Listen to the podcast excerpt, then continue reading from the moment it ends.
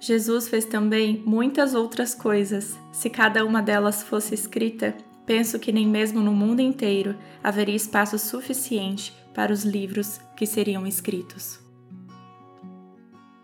Oi, gente, sejam bem-vindos ao podcast do Falei com Amor.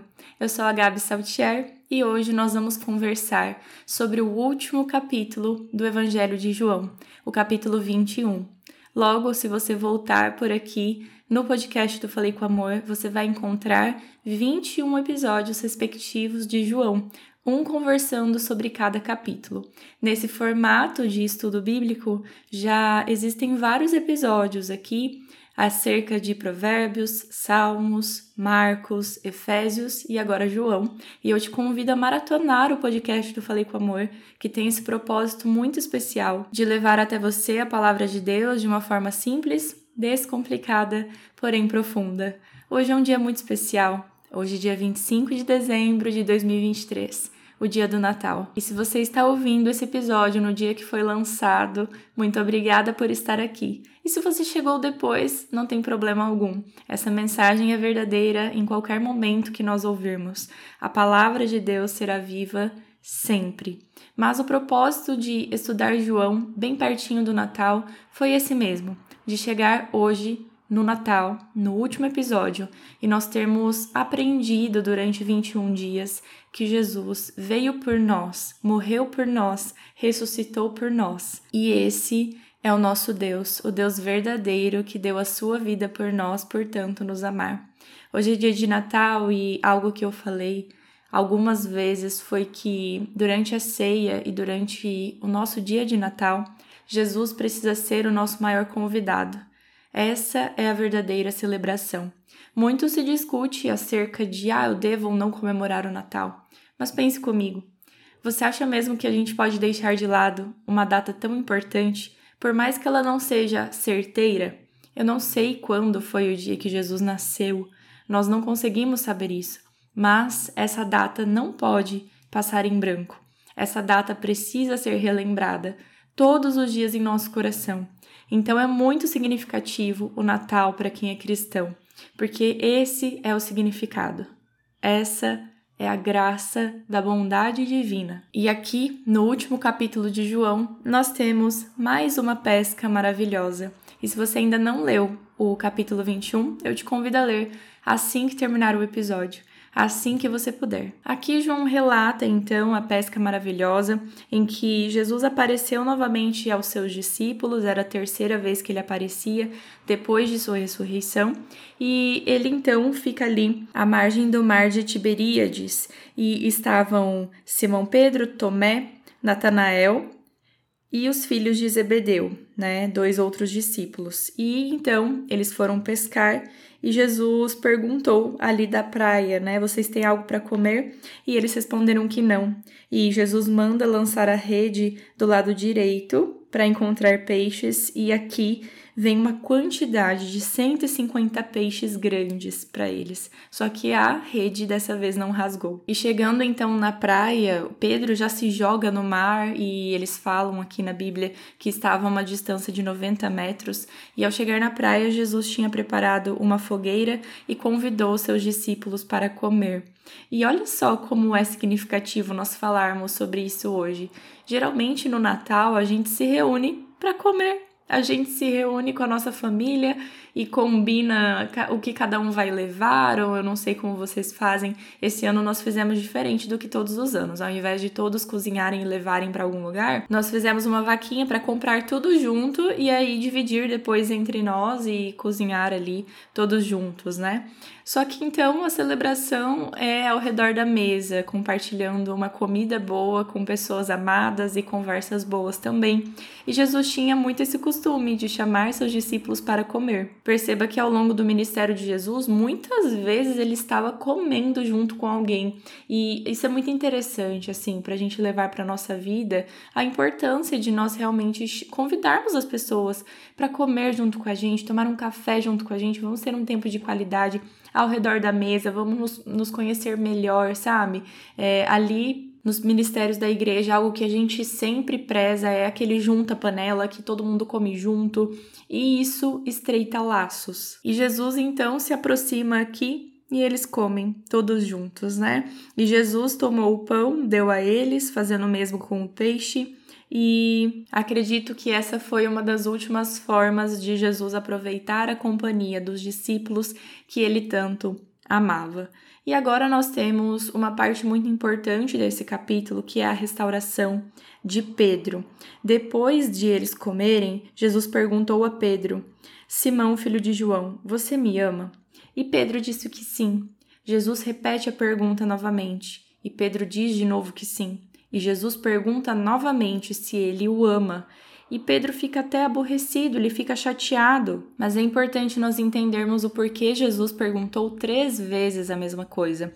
É que aqui, né, na nossa, no nosso idioma, existe uma palavra para o amor. Você diz que ama a sua mãe, assim como você diz que ama o seu cônjuge e diz que ama o seu amigo e diz que ama a Deus também. Só que no grego nós temos alguns tipos de amor, como o ágape e o filéu. E então a ideia é que Jesus perguntou a Pedro se ele o amava, o amor ágape, por duas vezes. E esse amor ágape é aquele amor consistente, profundo, incondicional. O amor ágape é o amor de Deus que dá a vida por outra pessoa. É o amor de Jesus pelo ser humano. Então Jesus pergunta duas vezes: Pedro, você me ama? utilizando a palavra ágape. E quando Pedro responde, ele responde falando que ama a Jesus, mas usando o amor filho, filéu, né? E esse filéu se refere a um amor de amigo. É uma palavra, digamos assim, mais gostar, aquele gostar como você gosta de um amigo, e não aquele amor incondicional. Há alguns estudiosos né, da língua grega que dizem que talvez esse diálogo tenha sido em aramaico, né, talvez hebraico e não em grego, então não teria essa distinção de palavras. Mas essa distinção faria total sentido aqui, mas se nós entendermos a pauta geral do que está acontecendo, nós precisamos lembrar que antes da morte de Jesus, Pedro havia negado Jesus três vezes, apesar de ter dito que jamais negaria a Jesus. Então agora Jesus pergunta três vezes, talvez para ter essa certeza de que Pedro estava preparado e era vontade dele que ele realmente deixasse de ser um pescador de peixes para ser um pescador de homens. E é isso que Jesus continua ali a partir do versículo 17 cuide das minhas ovelhas. E no versículo 18 ele diz: Digo-lhe a verdade, quando você era mais jovem, vestia-se e ia para onde queria, mas quando for velho, estenderá as mãos e outra pessoa o vestirá. E Jesus disse isso para indicar a forma com que Pedro iria morrer, né? E então lhe disse: Siga-me. E Pedro voltou e viu o discípulo a quem Jesus amava, que é João, e ao invés de responder Jesus, ele pergunta assim: Senhor, e quanto a ele, eu não sei se Pedro estava tentando fugir ali do diálogo que estava, quem sabe, meio tenso pro lado dele, né? Mas ele pergunta então: ah, e quanto a João aqui? E aí Jesus tem uma resposta maravilhosa: se eu quiser que ele permaneça vivo até que eu volte, o que lhe importa? Quanto a você, siga-me. Gente, aquele recadinho assim, né? Que tal você cuidar da sua vida, né? Cuida da sua vida, né? Eu tô te chamando para você me seguir e quanto a ele não é problema seu, né? Mais ou menos isso. Agora preste atenção. Muitas vezes quando Jesus nos chama, a gente fica tentando olhar para o nosso irmão. Ai, tá bom, mas por que, eu tenho que fazer tal ministério e meu irmão vai fazer o quê? Ah, enquanto eu tô aqui me matando na igreja de fazer tal e tal coisa, por que, que o fulano ali tá parado, né? Por que, que esse trabalho tem que ser meu?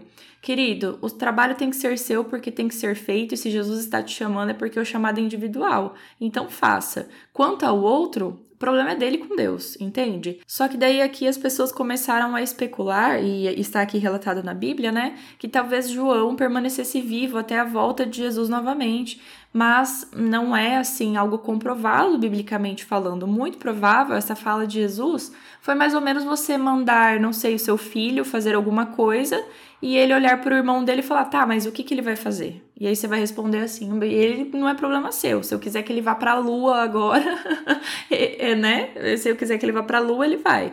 Mas não quer dizer que ele de fato vá para a lua. Entende? Então, provavelmente foi Jesus falando para Pedro assim: Pedro, para, eu estou te chamando, o chamado é para você. Siga-me. E olha só, isso é muito poderoso porque nos ensina que o chamado é individual e que nós devemos dar atenção quando Jesus nos chama.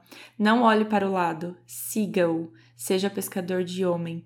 E olha só, aqui termina João, né, o livro todo, falando que o testemunho dado aqui é verdadeiro e que Jesus fez muitas outras coisas. Se cada uma delas fosse escrita, nem mesmo no mundo inteiro haveria espaço suficiente para os livros que seriam escritos. Olha quão maravilhoso é Jesus. Olha o quão maravilhoso foi o seu ministério, um ministério gigantesco que não caberia na Bíblia. Então eles relataram, quem sabe, o que foi mais impactante para que o amor de Jesus nos alcançasse, para que esse menino que nasceu, cresceu em graça, pudesse entrar em nosso coração.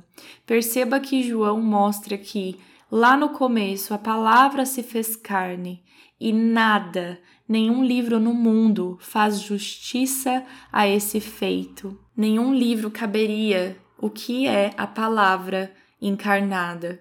Mas acredite, a nossa vida tem uma grande parcela em mostrar quem é essa palavra e o que ela fez por nós. Com o poder do Espírito, nós podemos alcançar muito mais, porque se não existem livros que poderiam relatar a graça de Deus, a nossa vida pode ser um grande relato de quem Ele é.